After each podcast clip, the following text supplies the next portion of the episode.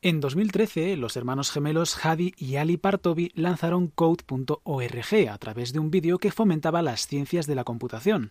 Este vídeo se convirtió en el más visto en YouTube durante un día. Desde entonces han pasado de ser un grupo de voluntarios con mucho entusiasmo a una organización completa por detrás de un movimiento mundial. Creen que la educación de calidad en ciencias de la computación debe estar disponible para todos los niños y no solo para unos pocos afortunados.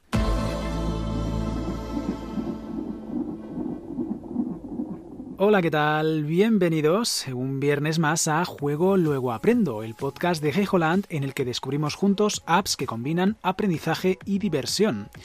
Hoy vamos a hablar de Code.org, una organización sin ánimo de lucro dedicada a ampliar el acceso a las ciencias de la computación en las escuelas y a aumentar la participación de las mujeres jóvenes y estudiantes de otros grupos no suficientemente representados.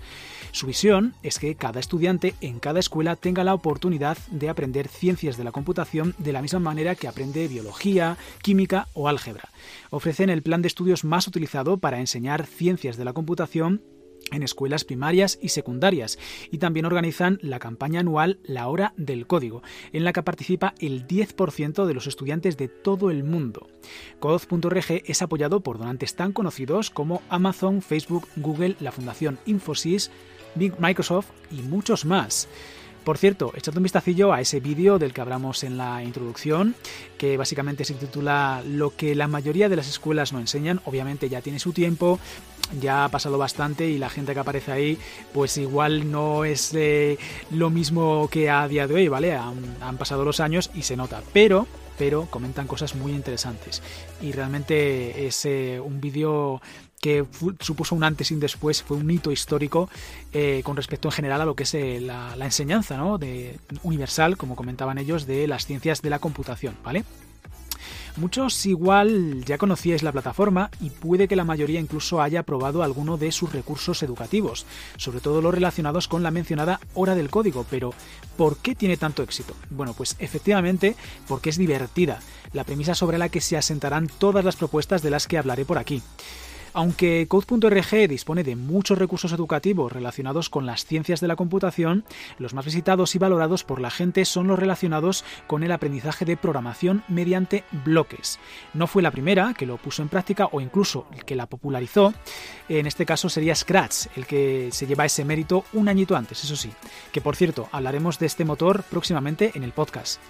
Eh, también os dejo en las notas del programa un enlace por si queréis andar un poquito más con seis herramientas de programación por bloques, ¿vale? De un blog de educación primaria, ¿vale? Que está bastante chulo. Pero ¿Qué es eso de la programación por bloques? Bueno, básicamente se trata de un lenguaje de programación en el cual no es necesario teclear código, lo que comúnmente conocemos por el mundillo de la informática como picar código, ¿vale? Sí, detrás de esos bloques existe un código, pero para crear programas únicamente tienes que arrastrar los bloques y aplicar la lógica de desencadenantes, bucles, condicionales y demás conceptos universales dentro del mundo de la programación, de los cuales, eso sí, hablaremos con un poquito más de detalle en el episodio dedicado Scratch, ¿vale?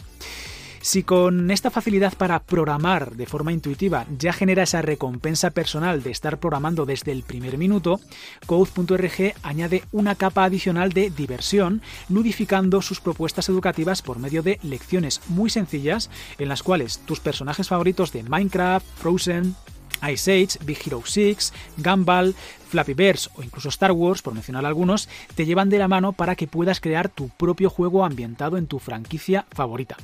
Cada año añaden contenido nuevo y, lo más importante de todo, siguiendo su premisa de derecho al acceso universal al contenido educativo completamente gratis. Como además funciona prácticamente en cualquier navegador, no necesitáis un equipamiento concreto para disfrutar de esta maravilla.